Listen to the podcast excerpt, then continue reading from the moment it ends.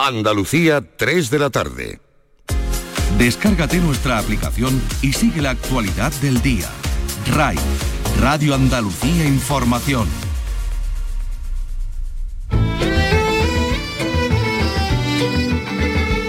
En RAI, Andalucía es cultura. Con Antonio Catón. Muy buenas tardes, después de un fin de semana en que la cultura ha recobrado la normalidad en los aforos. Venimos muy cinematográficos hoy.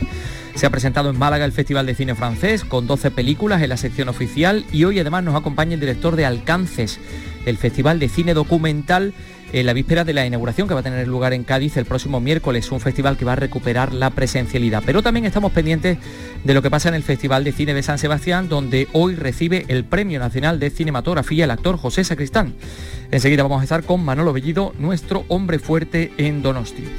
Y mientras tanto, se celebra en Antequera eh, otro festival, pero este de música, el segundo Festival Internacional de Órgano. Nos va a acompañar su director, Jesús San Pedro, porque quedan aún dos platos fuertes para los próximos días en uno de los mejores órganos que tenemos en Andalucía, como es el de la Colegiata de San Sebastián de la ciudad antequerana. Bueno, esto y muchas otras cosas más en la hora que tenemos por delante aquí en Radio Andalucía Información en RAI. Enseguida arrancamos con la realización de Ángel Rodríguez. Produce Teresa Saiz. Andalucía es cultura con Antonio Catoni.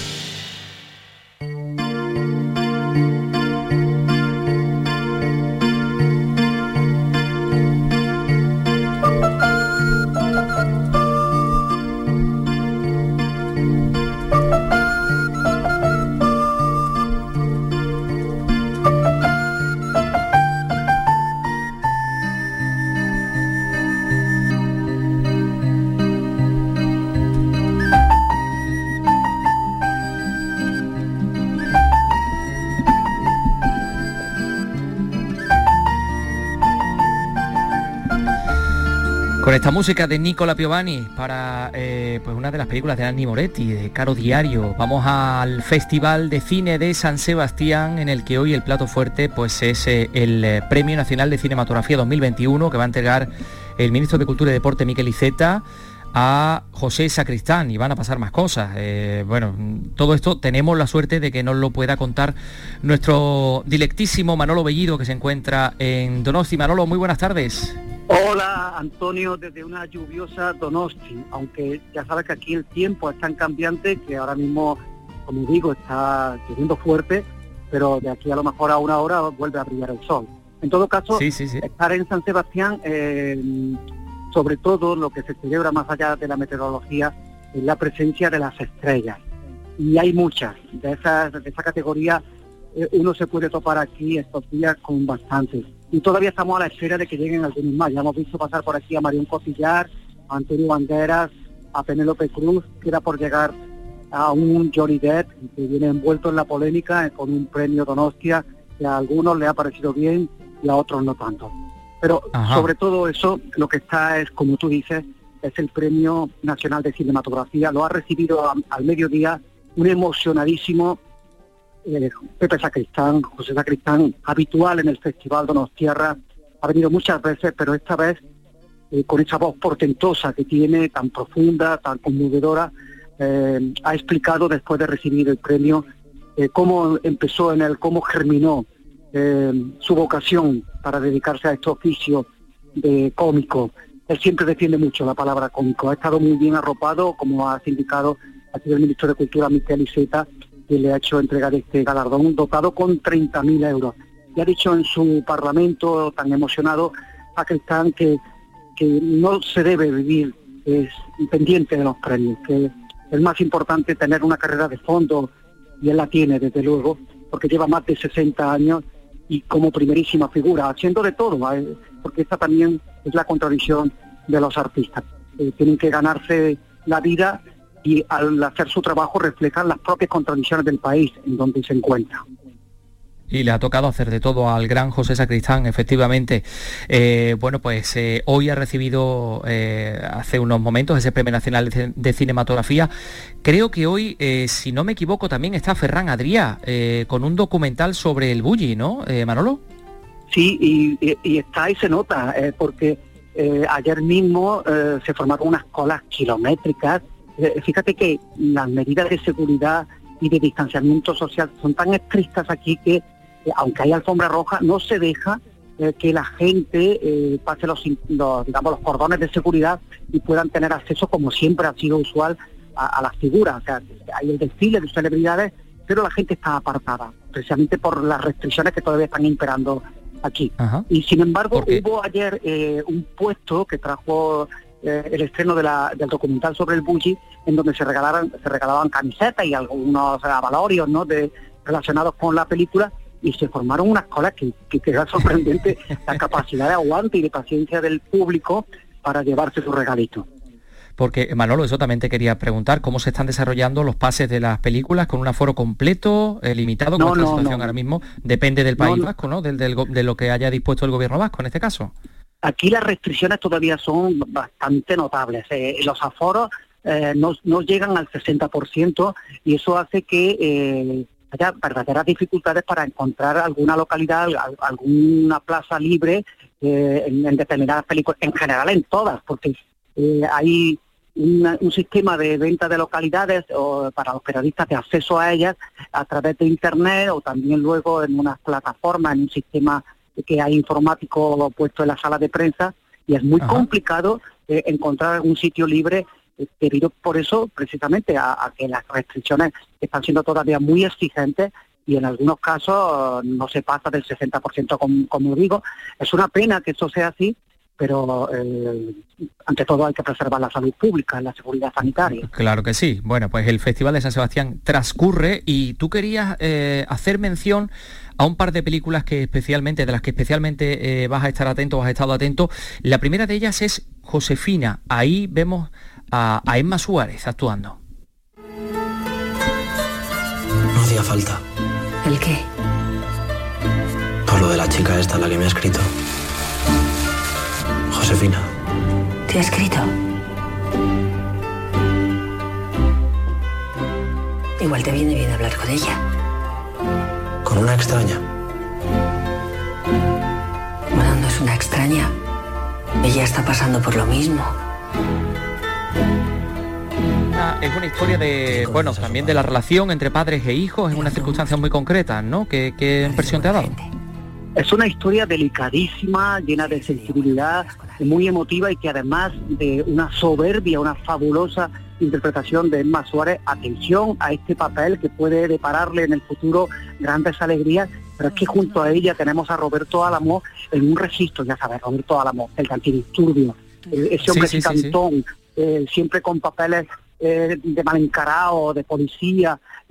sin embargo, aquí es, un, es una especie de agente de la seguridad de una prisión eh, apocado, silencioso, retraído, y surge una relación mágica entre él y una mujer, Emma Suárez, que va todos los días a ver a su hijo, el, papel del hijo lo interpreta Miguel Bernardeu, que está también muy bien en esta película, es el hijo de Ana Duato, recordemos, y mm, es una película eh, que te emociona.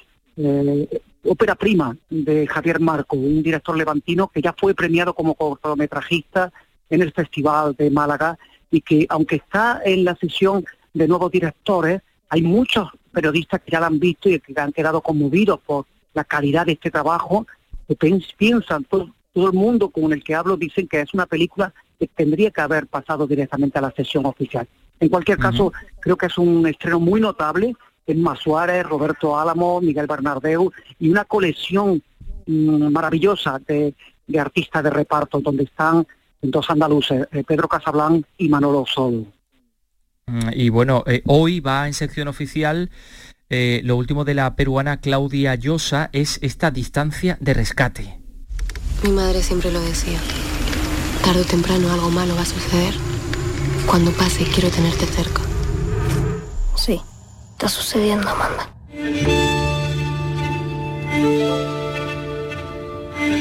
Eh, estamos hablando de, terror psicológico, Manolo. Mm, eh, no, no, no, que va, es una, es una película que tiene sí su, condimento mágico, pero no, es una película que, habla de la maternidad eh, y cómo se asume eso que está tan en boga de, la culpa ¿no? que sienten muchas mujeres cuando son eh, madres, de si le prestan la debida atención a los hijos en una sociedad que está en continua evolución.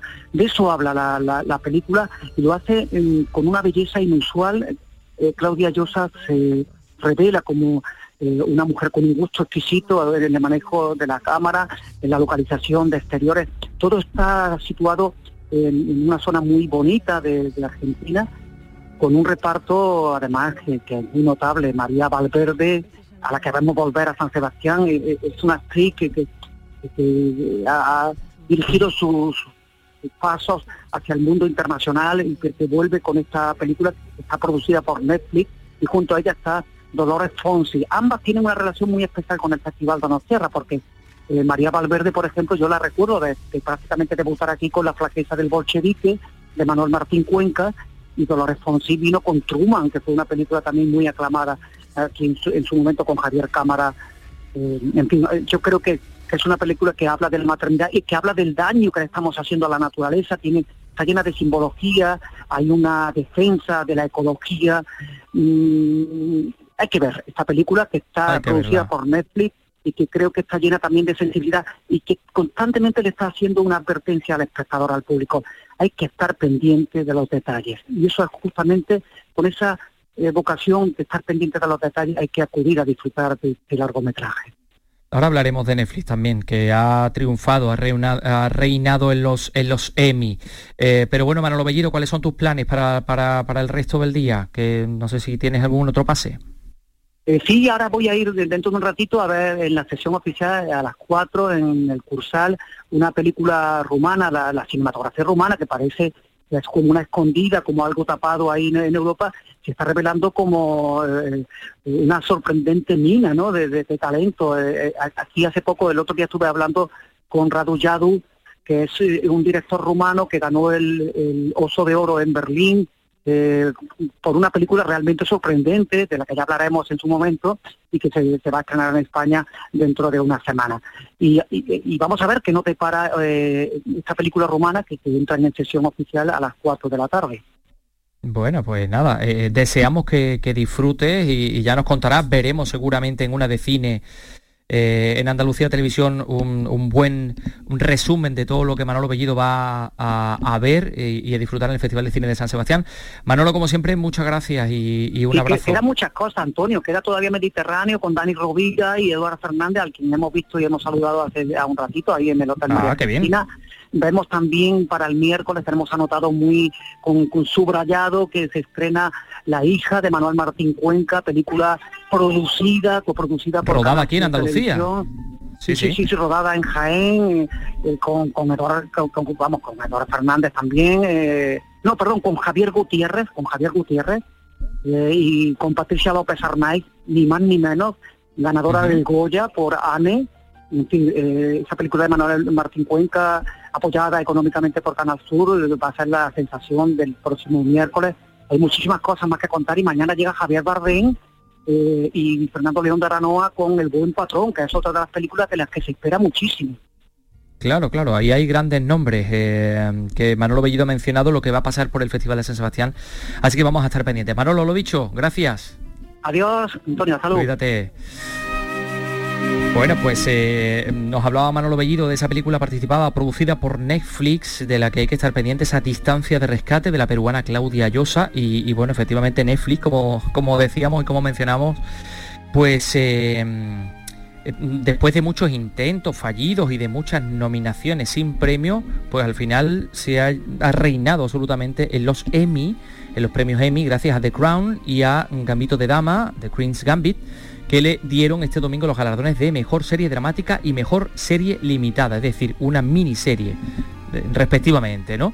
Así que, bueno, pues el gigante digital que nunca se había llevado ningún gran premio, eh, ahora lo ha, lo ha, conseguido y ha cambiado su suerte gracias a esas intrigas de, la corona británica en, en, The Crown y al fenómeno del ajedrez de Gambito de Dama, donde está ahí la latina Anya Taylor-Joy como protagonista. Edición número 73 de los Emmy. Pero también hoy estamos pendientes de la presentación, o hemos estado pendientes de la presentación de un festival que viene consolidándose en los últimos en los últimos años en Andalucía, ya edición número 27 del Festival de Cine Francés de Málaga, que va a presentar sus últimas creaciones, 12 películas en la sección oficial, eh, bueno, que por cierto esas películas nos van a aportar un mundo que nada tiene que ver con todo esto que nos está ocurriendo con la pandemia, y se va a celebrar esta, esta edición en octubre, del 15 al 22 de octubre, en el cine Albeniz de Málaga. Rosa Rico nos lo cuenta con detalle. Las 12 películas en la sección oficial serán preestrenos en exclusiva para este certamen. Lo inaugura Alim, de Valérie Lamercier, una película francófona de Canadá y Francia con multitud de escenas rodadas en Málaga. Comedias y películas de época como Eiffel sobre la construcción de la famosa torre y tres producciones belgas forman parte de la sección oficial. La sección documental, que podrá verse en la térmica, se titula Travesías y se centra en viajes de largo recorrido rendirá homenaje a Jean-Paul Belmondo, recientemente desaparecido. Además, en colaboración con el Centro Pompidou, se han diseñado dos programas de una hora y media con los mejores cortometrajes francófonos de 2020 y 2021. incluye una exposición retrospectiva del fotógrafo de cine francés Luc Roux, que retrató a Catherine Deneuve, Gerard Depardieu o Jean-Paul Belmondo.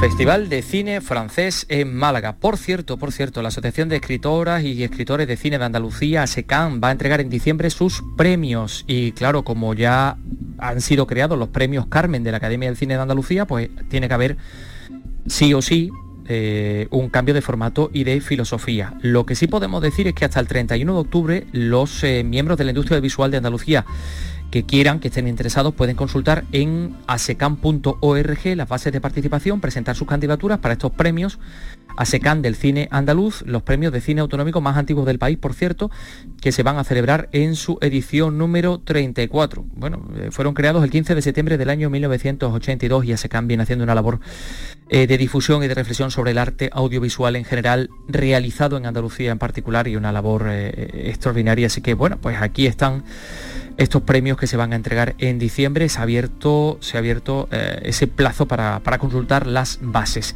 Y nosotros hablamos del Festival de Cine Documental de Cádiz, Alcances.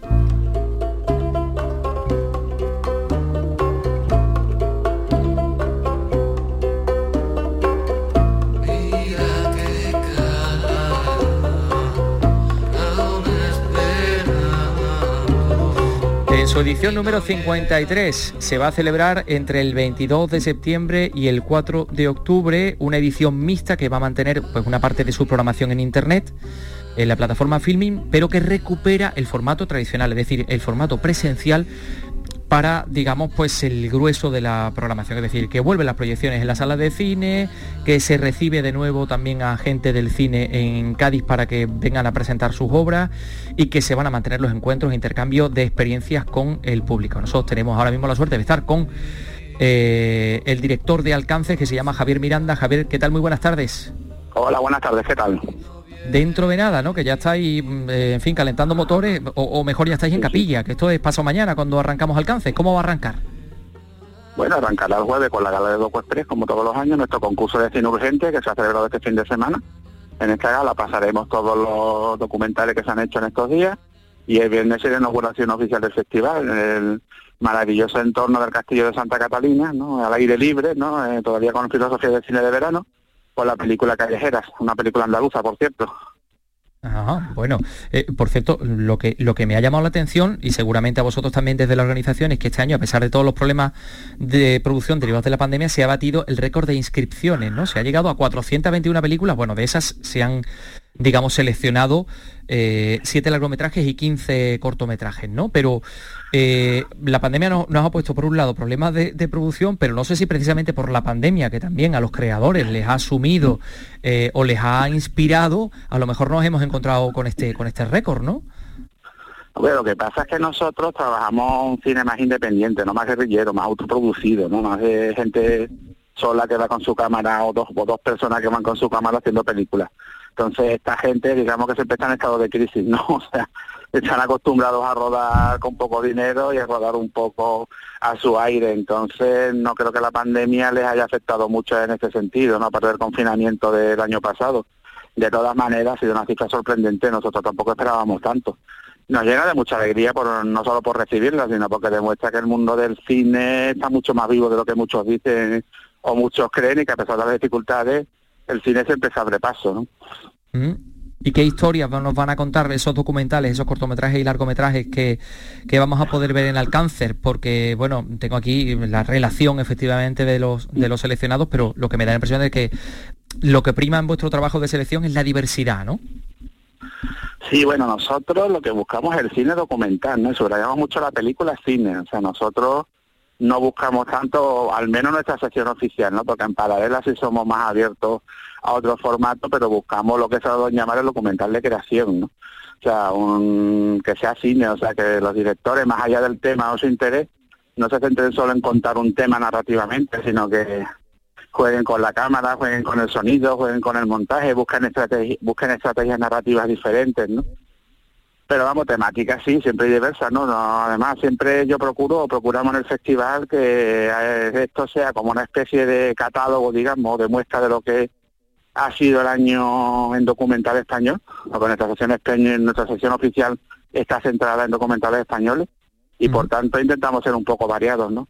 Y temática, pues tenemos memoria histórica, tenemos historias familiares, que están muy en auge las historias familiares, tenemos reflexiones, tenemos cine ensayo, tenemos un poco de todo, cine más social, cine más obrero, o sea, tenemos de todo. Pero en definitiva cine, que haya historias que contar y que se sepan contar con los mecanismos de la, pues de la creatividad, ¿no? De, las personas que lo han, que, que lo han presentado. Eh, y, también eh, es algo realmente llamativo que, bueno, que haya un, incluso un número mayor de películas dirigidas por mujeres en la sección oficial en este año, ¿no? Sí, pero es una cosa de lo que estamos especialmente orgullosos en este festival. Ya hace años que tenemos esa política, ¿no? porque aparte de buscar la paridad en la sesión oficial al de alcance entre hombres y mujeres, es más fácil también hacerlo porque como te decía antes, al ser cine más autoproducido y más, más guerrillero, no tiene los problemas que puede tener la industria a la hora de que haya mujeres directoras. No hay mucho cine autoproducido. Ha habido muchas mujeres que han pasado por los másteres y por las escuelas de cine actuales y por tanto es más fácil que hagan películas, ¿no? Pero a pesar de eso siempre hemos buscado la paridad y siempre Llevamos años con asociados a, a, dos, a las dos asociaciones de referencia ¿no? de la mujer en el cine, como es CIMA, que nos da un premio, y como es AMMA, la Asociación Andaluza de Mujeres de los Medios Audiovisuales, que como siempre las sus actividades, una, una proyección y masterclass con con Laura Hoffman y Antonio Machado Los Días Azules y su mesa de experiencias con las directoras que estén presentes, ¿no? Pero sí, es algo de lo que estamos especialmente contentos en este festival. No es habitual en los festivales que no son específicos de género que haya esta igualdad entre hombres y mujeres en sus sesiones oficiales. Laura Hoffman, que bueno, que el año pasado lo petó, ¿no? En, en alcance, todo el mundo, efectivamente, y todo el mundo viene hablando de, los días azules. Jurado, fue jurado nuestro y luego dio el pelotazo, como decimos aquí, con los días azules y Antonio Machado. Bueno, pues eh, va a ser fantástica esa inauguración. Dices que el jueves es la inauguración en el Castillo de Santa Catalina, en ese... No, será el viernes, el jueves, tendremos la gala de Doco Express, del, cine, del Festival de Cine de Cine Urgente, donde proyectaremos todos los cortos que se han hecho. Y el viernes 24 sí será a las ocho y media en Santa Catalina, la inauguración ya formal del festival con callejeras. Y a partir del sábado todas nuestras salas, todas nuestras actividades y todo, y todo marchando. Perfecto. ¿Dónde podemos encontrar toda la información de cuanto se pueda ver y se vaya a ver en Alcances? Pues en alcances.org, que es nuestra web de referencia, y está toda la información colocadita. listo, pues, pues, ya lo saben nuestros oyentes. Eh, Javier Miranda, director de Alcances, eh, que se va a celebrar en su edición número 53. Un placer que hayas estado con nosotros. Un saludo. A vosotros. Bueno, bueno, bueno. Eh, un auténtico placer. En fin, que son las 3 y 24 y, bueno, pues eh, hoy también tenemos que hablarles de, una serie, de una, de una serie española, de un producto audiovisual también, eh, en definitiva, como, como es la serie Verano Azul. Pocas series españolas como esta han marcado los recuerdos de tantas generaciones. Ha cumplido 40 años y sus constantes reposiciones han permitido hacer familiar a sus protagonistas bueno, pues españoles de todas las edades. Además, Verano Azul consiguió poner en el mapa a Nerja, a esta ciudad de la Costa del Sol Oriental, donde todavía peregrinan turistas a visitar los lugares donde se rodaron esas historias. Verano Azul, nos lo cuenta Guillermo Polo.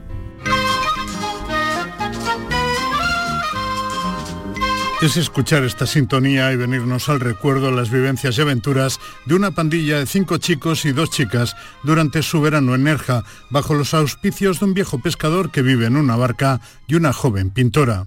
Esa es mi hermana. ¿Cuál? La de la izquierda. Y a Javi le mola. Tú te callas, enano. Sí, es verdad. O si no, que lo diga Quique. Tito, Tito, te llama papá, que vayas a estudiar. Y es que aunque se emitió por primera vez en el verano de 1981, en estas cuatro décadas Verano Azul se ha repuesto hasta en 14 ocasiones, la última este mismo año. La serie cambió el concepto de televisión en España y entre las razones de su éxito, los especialistas destacan que planteó cuestiones nunca vistas hasta ese momento, como la homosexualidad, el divorcio o la menstruación. ¿Qué tienes, Tito? Nada, que ya sé lo que te pasa, que estás en el mes de las mujeres. ¿Cómo? Que sí, que estás con el periódico. A lo largo de sus 19 capítulos se abordaron también cuestiones incipientes entonces como la ecología y la preservación del medio ambiente. ¿Qué? ¿Qué pasa? Mira. ¿Qué? Peces muertos. ¿Peces muertos?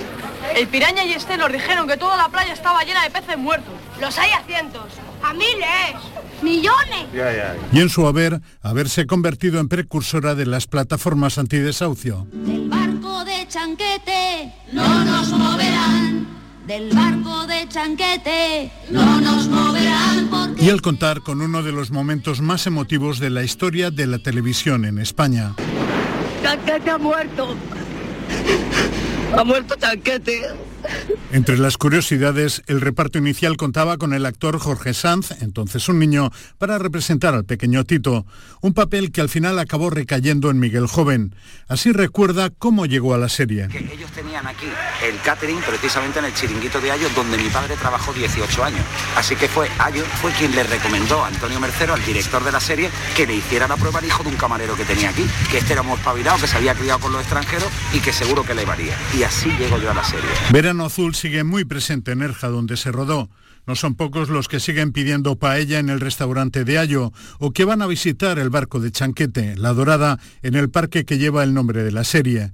El propio Chanquete tiene una estatua de bronce en la playa de la Cala Honda, mientras una placa recuerda al director de Verano Azul, Antonio Mercero, en el paseo marítimo de la playa de Burriana. Pues sí, un antes y un después para Nerja. eh, gracias a esta serie, a Verano Azul, que ha cumplido 40 años. Eh, Son las 3 y 27, ahora tenemos por delante hablar de patrimonio, de música, de, muchas cosas. No, no se vayan, eh, sigan con nosotros. Andalucía es cultura. Con Antonio Catoni. Poetas andaluces. Escucha el homenaje a la literatura de nuestra tierra. Siente el orgullo de ser andaluz descubriendo la obra de nuestros poetas con Rogelio Reyes Cano y Antonio García Barbeito. En nocturno, en RAI Poetas andaluces. Los lunes desde las 11 de la noche. RAI. RAI. Radio Andalucía Información. Síguenos también en Twitter, arroba escultura RAI.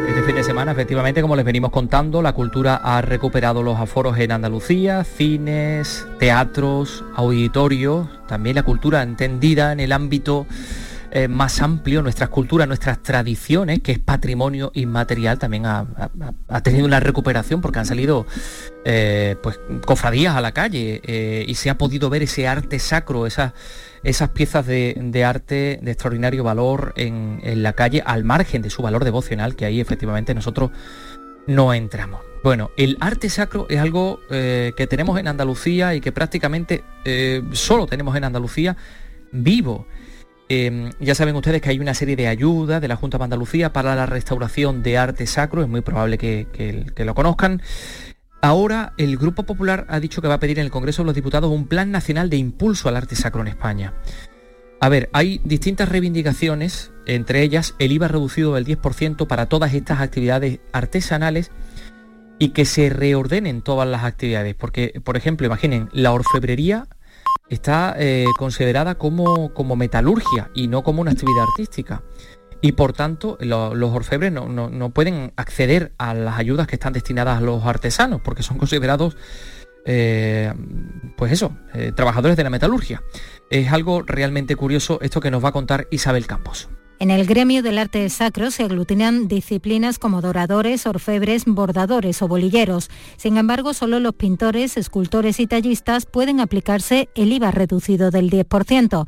El presidente de la Asociación de Arte Sacro de Sevilla, Francisco Carrera, plantea una ampliación de la ley no queremos que se cambie la ley, simplemente que se amplíe el supuesto, que sería un IVA reducido del 10%, evitaríamos competencia desleal y economía sumergida, que existe mucho y que nos está afectando a los talleres que pagamos nuestros impuestos y que estamos dados de alta. Según la portavoz de Cultura del Grupo Popular en el Congreso, Sol Cruz Guzmán, sería además un primer paso para pedir su declaración como patrimonio inmaterial. Creemos que tiene la suficiente importancia a lo largo de toda la geografía española para que Europa y la UNESCO lo pueda considerar eh, patrimonio material. Entonces, este es el primer paso también para que sea una actividad artística reconocida y valorada. La proposición también incluye ayudas para la digitalización del sector.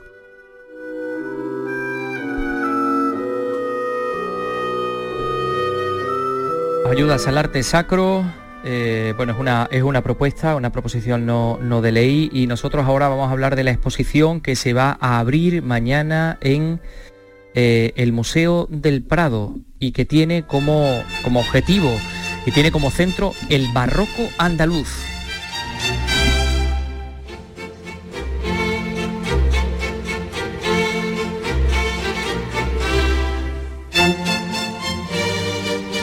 Torno a una obra de Murillo que se encuentra en el Museo del Prado, en torno a la parábola del hijo pródigo de Murillo, pues esta exposición que aborda el arte para narrar historias en el barroco andaluz y que, como decimos, se abre mañana, día 21, y va a estar eh, abierto, va, se va a poder visitar en el Museo del Prado hasta el 23 de enero, en la sala C del edificio Jerónimos, y que expone tres importantes series narrativas creadas en Andalucía en las décadas centrales del siglo XVII destinadas a clientes particulares. ¿no? Ahí está la que describe la parábola del hijo pródigo de Murillo, la que narra la historia de José, realizada por Antonio del Castillo, están las dos series completas, y conservadas en la National Gallery de Dublín y vienen al Prado. Y, bueno, y la dedicada a la vida de San Ambrosio, que es de Valdés Leal. La exposición incluye otras obras que pertenecieron a series de este tipo, que con el paso del tiempo pues, han sido desmembradas y dispersadas. Con todo, el visitante pues, podrá percibir tanto la importancia que tuvieron estas obras seriadas en la pintura andaluza del momento, como el papel que jugaron los coleccionistas y los patronos particulares para desarrollar esta serie. Son en total 33 piezas que proceden del Prado, de la National Gallery de Irlanda y de instituciones como la Real Academia de Bellas Artes de San Fernando, Museo de Bellas Artes de Asturias, Museo de Bellas Artes de Sevilla y la Biblioteca Nacional de España. Ya saben ustedes, en torno a la parábola del hijo pródigo, esta exposición El hijo pródigo de Murillo y el arte de narrar en el barroco andaluz. Esto tiene una pinta fantástica. Esperamos también hablar en breve tener en este programa a la persona que eh, pues ha hecho de, comisario, de curador, Javier Portus, el jefe de conservación de pintura española del Museo Nacional de Prado. Pero bueno, vamos a seguir hablando de historia, de un documento que ha aparecido en el Archivo Municipal de Jerez.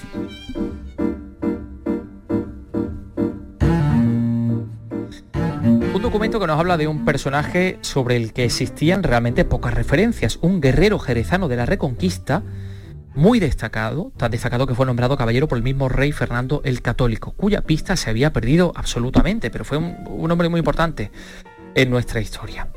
Eh, solo en un libro del siglo XIX se mencionaba de forma breve a este señor, a Diego de Sanabria, como un jerezano sobresaliente, pero ahora, como decimos, este documento hallado en el Archivo Municipal de Jerez nos ofrece muchísimos más datos acerca de él. Pablo Cosano nos lo cuenta con detalle.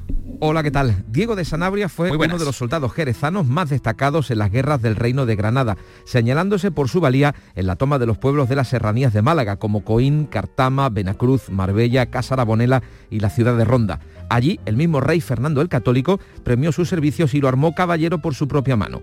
Una acta capitular del siglo XV encontrada en el Archivo Municipal de Jerez detalla cómo fue este espaldarazo. Cristóbal Orellana es el director. El rey se lo reconoce y delante de testigos, ¿no? que el documento dice los testigos que son, pues le pone una espada en la cabeza y le concede privilegios, franquezas, honores para que cuando regrese a su tierra, cuando regrese a Jerez, pues aquí se le, digamos, se le atienda. Es además un modelo de progresión social muy típico de la época. Hacerse caballero y buscar un estatus social para que luego la familia y, y las siguientes generaciones disfruten de esos honores.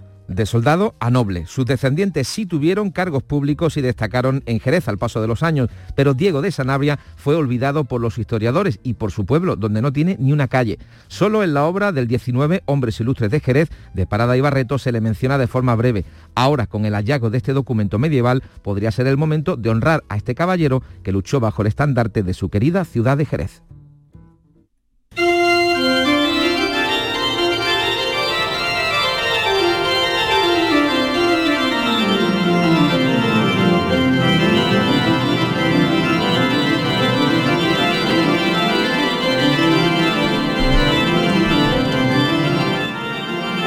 Están escuchando el órgano de Marek Stefanski, el organista polaco que va a actuar en breve eh, aquí en Andalucía, en el segundo Festival Internacional de Órgano de Antequera.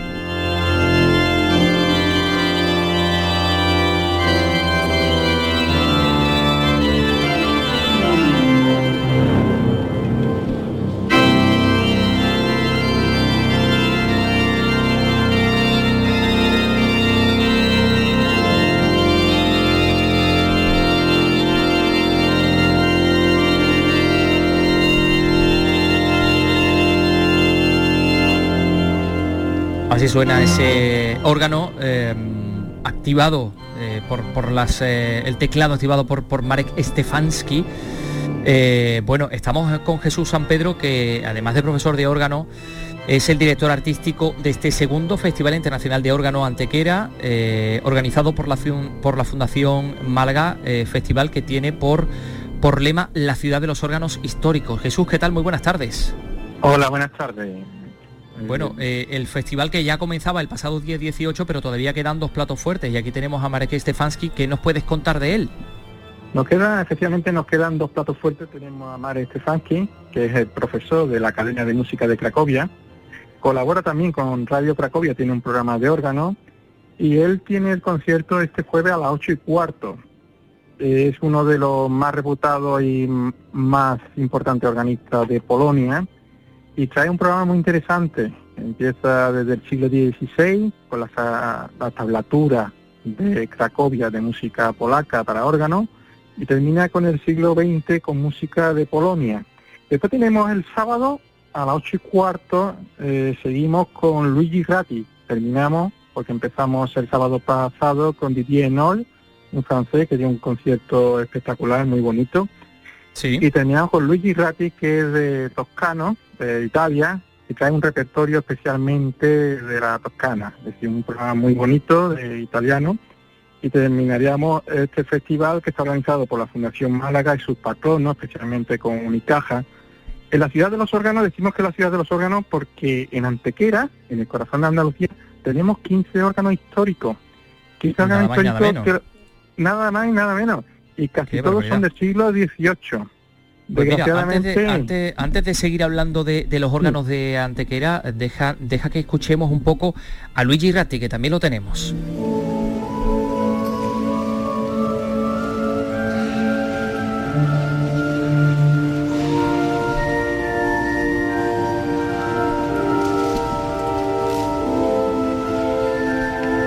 En esta grabación eh, en la iglesia del Sagrado Corazón de, Málaga, ahí está el órgano de Luigi Ratti, eh, bueno, pues que suena con una sensibilidad extraordinaria. Tenemos que recordar, por tanto, que Luigi Ratti será el día 25, eh, ¿verdad? sí, 25. Jesús. efectivamente, 25, o sea, es decir, Marek Stefanski es el día eh, y lo tengo 23 este jueves y el día 25 será será Luigi Ratti. Eh, pero estábamos hablando de los de los órganos de, Antequera. Bueno, eh, nada menos que 15 órganos mm, diseminados por iglesias y conventos, aunque estos conciertos van a tener lugar en uno de ellos, que es uno de los más importantes, como es el de la Iglesia Colegiata de San Sebastián, ¿verdad? Sí, se realiza en la Colegiata de San Sebastián porque es el único que actualmente funciona.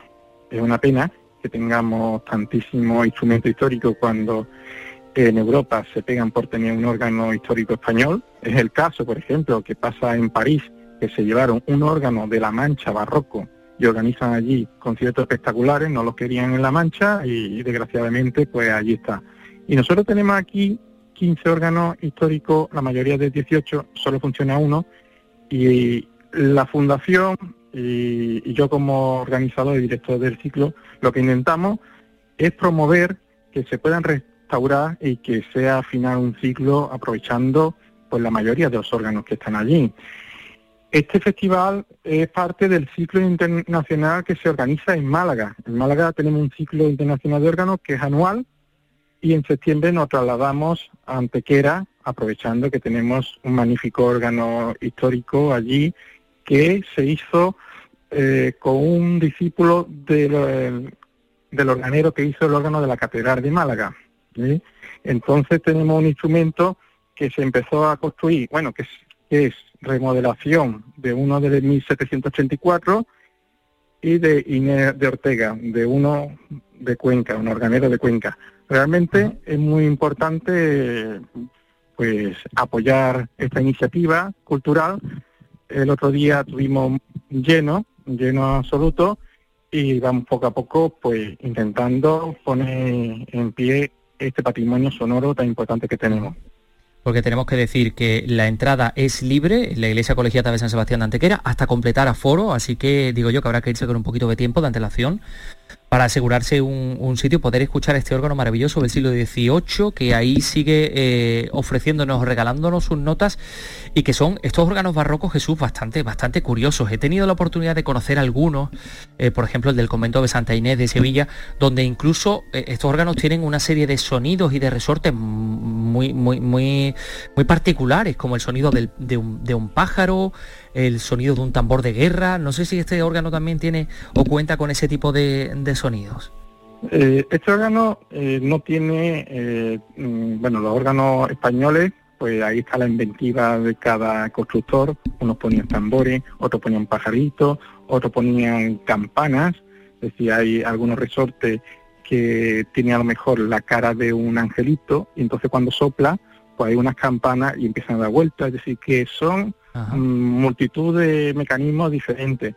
Eh, este, por ejemplo, tiene eh, una caja expresiva, que siempre se ha dicho que eh, el órgano expresivo empieza en Francia, pero realmente aquí con una rodillera puedes hacer que cierre una caja y suene suave, puedes hacerla un poquillo más creciendo, como hizo el otro día el organista francés, porque hizo una transcripción de una obra romántica en un órgano barroco español, y lo más interesante que tienen los órganos barrocos, y es una cosa única en Europa, que son las trompetas que, vemos en la fachada. Es decir, en el mueble vemos unas trompetas eh, que salen hacia afuera, que da una brillantez y una cosa única. Es decir, esto después lo podemos ver a lo mejor en Notre Dame de París, pero es añadido y una copia de los órganos barrocos que tenemos en España decir, pues. que, cada instrumento es un mundo. Es decir, que por ejemplo allí en Antequera hay 15 instrumentos y muchos son de diferentes autores y cada uno tiene sus características diferentes. Es muy bonito eso.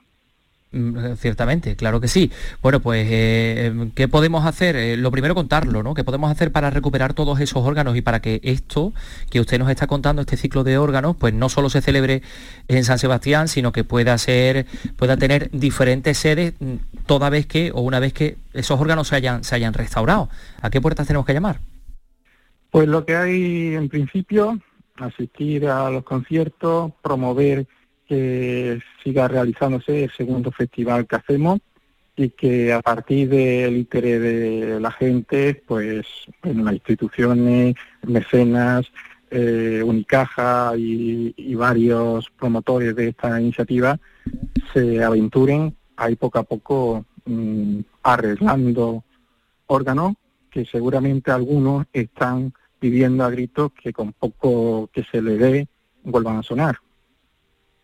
Ojalá podamos eh, recuperar esos sonidos perdidos de, de los órganos eh, bueno, Jesús San Pedro, pues eh, gracias por estar con nosotros. Estamos hablando eh, de una eminencia en este ámbito de la música de órganos. Jesús San Pedro, además, hace muy poquito nos trajo al organista de San Pedro, al organista de San Pedro, pero de San Pedro del Vaticano, a Andalucía a dar una, serie de conciertos y, bueno, si se lo trae usted también a, Antequera, seguro que el señor Josep, Josep Col, creo que era su nombre, ¿no? Sí. Pues va a disfrutar mucho.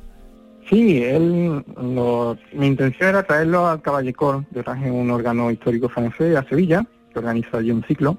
Mi intención era traerlo ahí, pero con el tema del COVID, y es una en la Escuela de Cristo, que es una reducida iglesia, entonces pues al final vino a Écija, que dio un concierto magistral allí, y también a Gilena, Gilena que hay un órgano que se ha recuperado, había poco de ese órgano, simplemente algunos tubos, la caja preciosa, y entonces a partir de ahí el organero Abraham Martínez pues recuperó ese órgano y dio ahí un concierto también muy bonito, porque él cantaba las partes como la parte gregoriana, iba terminando con el órgano y la verdad es que fue un concierto muy bonito de Joseph Cole, el organista eh. del Papa y también el organista de la Basílica de San Pedro que, estuvo por aquí. Eh, Jesús, eh, ¿cuál es el, órgano eh, más importante de todos cuantos tenemos en, Andalucía, en, catedrales, en, iglesias, en conventos? ¿Cuál, diría usted que es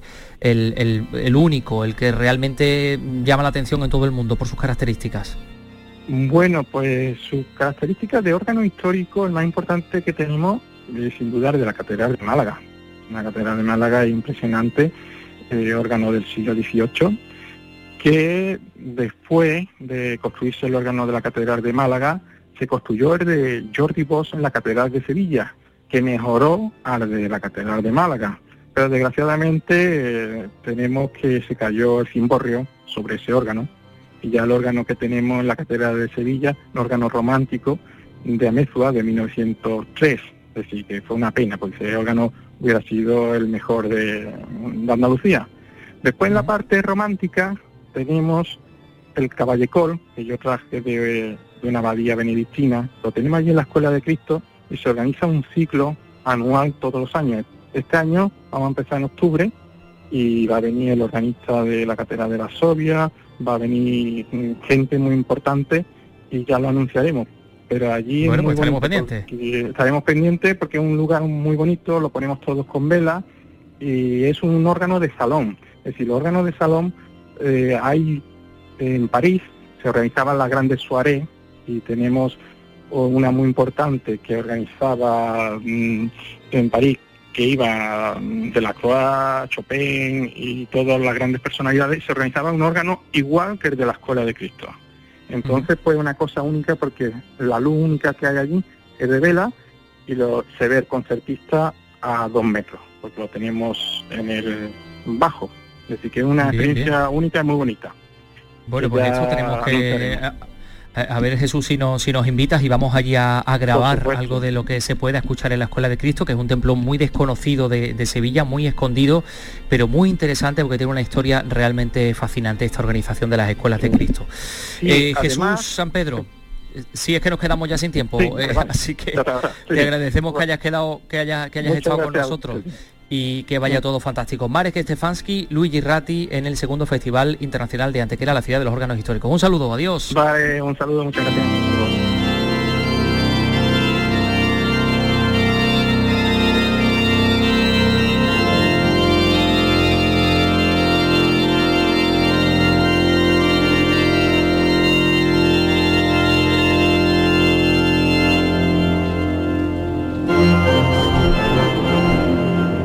Las 3 y 48, pues sí que hemos aprendido de órganos con, Jesús San Pedro. Bueno, enseguida eh, tenemos que hablar de libros, de cortos, de, de, cómic, de, un montón de cosas. En este espacio todavía tenemos unos minutillos para las 4 de la tarde. Andalucía Escultura. En RAI, Andalucía es cultura. De lunes a viernes a las 4 de la tarde tienes una cita con el flamenco. Los conciertos y festivales, los recitales, los homenajes, las citas imprescindibles de este arte genuino de nuestra tierra. La mejor selección de nuestra fonoteca. Portal Flamenco. De lunes a viernes, desde las 4 de la tarde, con Manuel Curao. RAI, Radio Andalucía Información.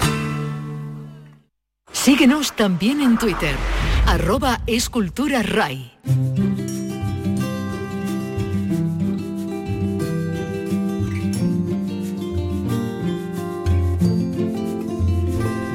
No es la vejez la que nos amenaza, sino nuestras ideas y nuestra disposición a la obediencia y al conformismo. De este planteamiento, eh, pues parte el libro Yo Vieja, que acaba de publicar la profesora de Psicología de la Universidad de Córdoba, Ana Freixas, que con un toque de humor reivindica una vejez basada en en la libertad, en la justicia y en la dignidad.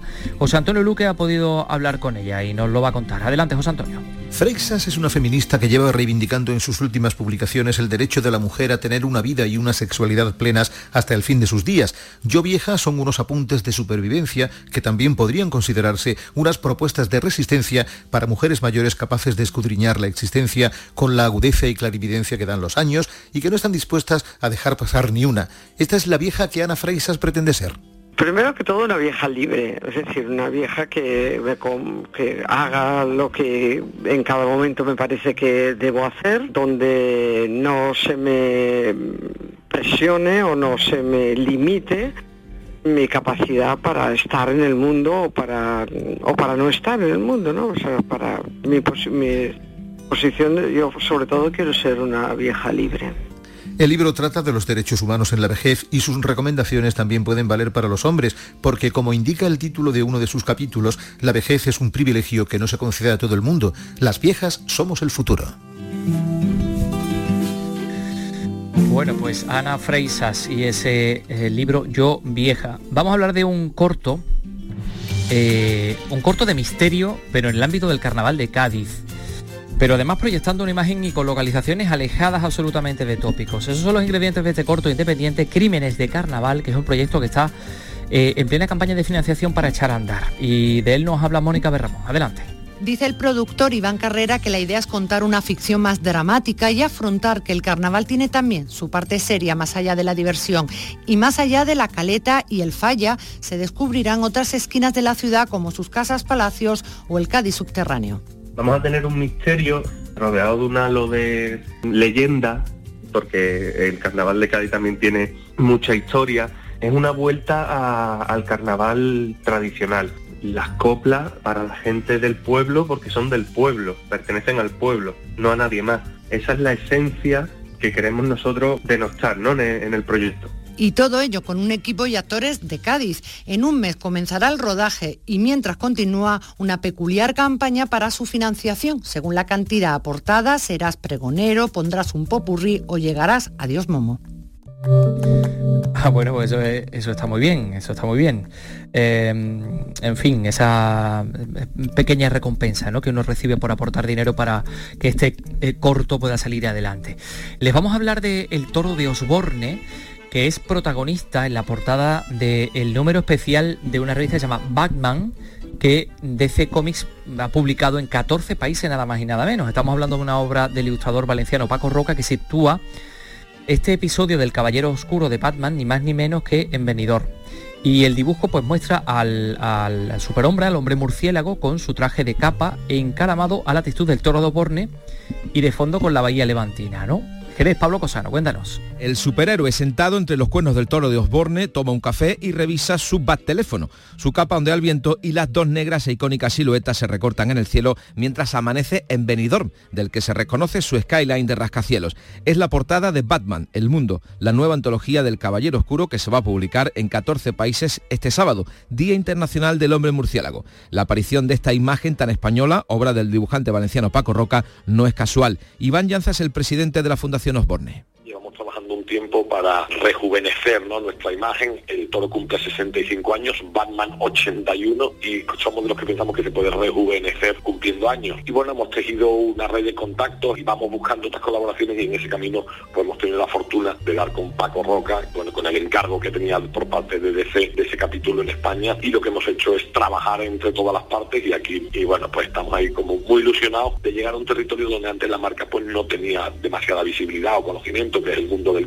¿Pero qué hace Batman en Benidorm? Pues su alter ego, el multimillonario Bruce Wayne, es la respuesta. Batman, pues como un turista más, pues se ve atraído y está aquí. A mí no se me ocurre de que hacer mejor que en España que disfrutar de, de nuestro costas, ¿no? Y de la cultura gastronómica de nuestro país. Este fin de semana el ilustrador valenciano va a presentar la antología en Madrid, donde firmará ejemplares de este Batman tan hispano. Y una curiosidad, la Bat señal, el foco con el que la ciudad de Gotham pide ayuda al héroe, combinada con una toro señal, va a iluminar el cielo de la capital española por una vez.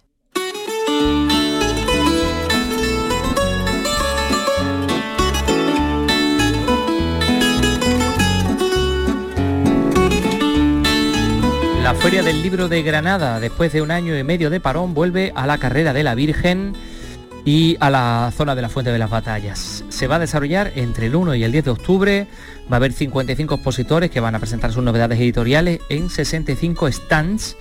Estamos hablando de la edición número 39 de esta, de esta feria que se dedica a la ecología, al medio ambiente, a la sostenibilidad.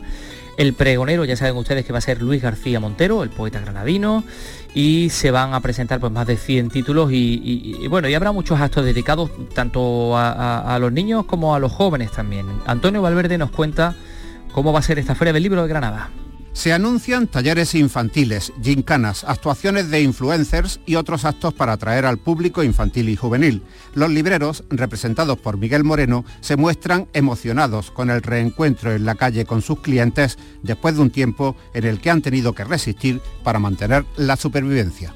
Quizás por eso sea eh, la edición más emocionante después de la edición número uno, el volver eh, a salir y el encuentro de con nuestros clientes en la calle. Espero que sea todo un éxito y que poneros las pilas, que yo ya estoy trabajando en la de abril del año que viene. Maribel Lozano y Alfonso Salazar, los nuevos coordinadores, se marcan el reto de mantener el nivel de la que está considerada como la tercera feria del libro en España, con tres líneas, el centenar largo de presentaciones, la línea verde que marca el lema de esta edición y el impulso a la lectura de los más jóvenes. Se anuncian más de 300 actos, con aforo limitado. Alfonso Salazar. Nos vamos a encontrar con más de 300 actos. Pueden parecer demasiados, pero tenéis que tener en cuenta que arrastramos novedades desde el año 2020 que no han sido presentadas. Hemos admitido todas las solicitudes que han hecho los expositores para presentar sus, sus novedades y por otro lado va a haber unas normas que van a limitar la asistencia a los actos. La feria va a contar con una página web y un código QR con los que se podrán hacer búsquedas personalizadas por títulos, autores, editoriales o presentaciones de libros.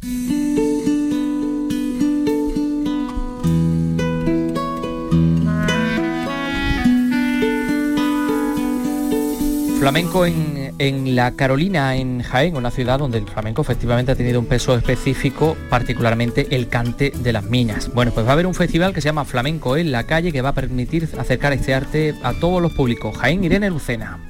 El flamenco sale de los tablaos durante dos fines de semana en la Carolina para acercarse a todos los públicos a pie de calle. Escuchamos a Ángel Vera, diputado de Cultura. Un festival que se va a desarrollar entre el 24 de septiembre y el 2 de octubre en colaboración con la Peña Flamenca, Puerta de Andalucía, y que va a contar de una serie de actuaciones, talleres y conferencias. Será el taller impartido por Paco Viezma sobre los orígenes del flamenco en la provincia de Jaén, el que habrá el festival el viernes 24 a las 7 de la tarde, seguido de la actuación de Juan de Mairena con Rubén Levaniegos a la guitarra. Además, durante los días que dure el festival, toda persona interesada podrá participar en talleres de baile, guitarra o cajón flamenco, previa inscripción en la Casa de la Juventud. Escuchamos a Yolanda Reche, alcaldesa de la Carolina.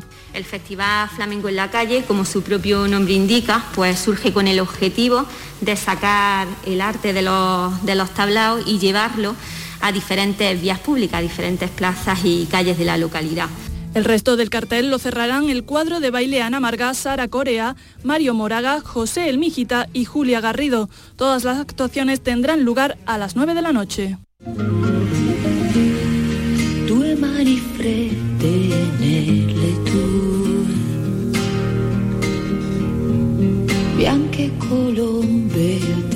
Es Mia Martini, la cantante italiana que hoy habría cumplido 74 años de no haber fallecido en el año 95. Una grandísima cantante eh, que en la última etapa de su vida lo pasó realmente mal tras difundirse el rumor de que atraía a la mala suerte. Una genia, eh, una genio. Mía Martini, con ella nos vamos. Hasta mañana, Andalucía Escultura.